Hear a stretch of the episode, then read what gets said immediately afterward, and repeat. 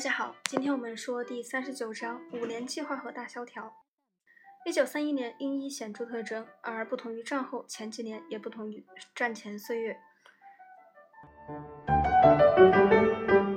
三一年，世界各地所有的人都在认真的思考并坦率的议论着西方的社会制度崩溃和失效的可能性。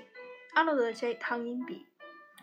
二十世纪二十年代快结束时，欧洲似乎正在安定下来，处于一个和平、安全和相对繁荣的时期。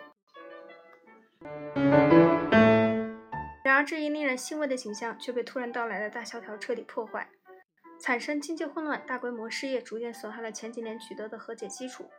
各地政府在日益增长的贫困和不满情绪的压力下兴衰更替，这种政治上的不稳定直接并灾难性的影响了国际形势。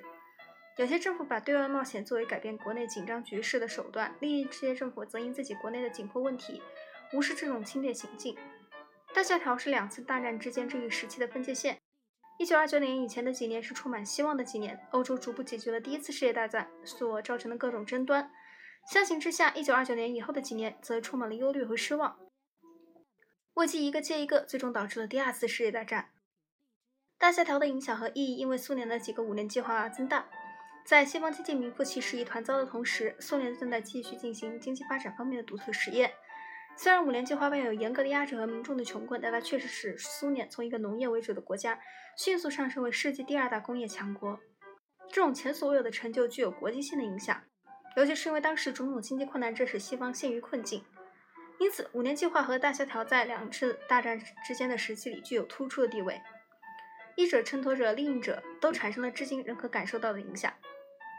这次我们讲的简短一点，下一节我们会讲到第一节五年计划。战时共产主义，我们下次见。这里是柯小黑，全球通史，从史前史到二十一世纪，我们下次说。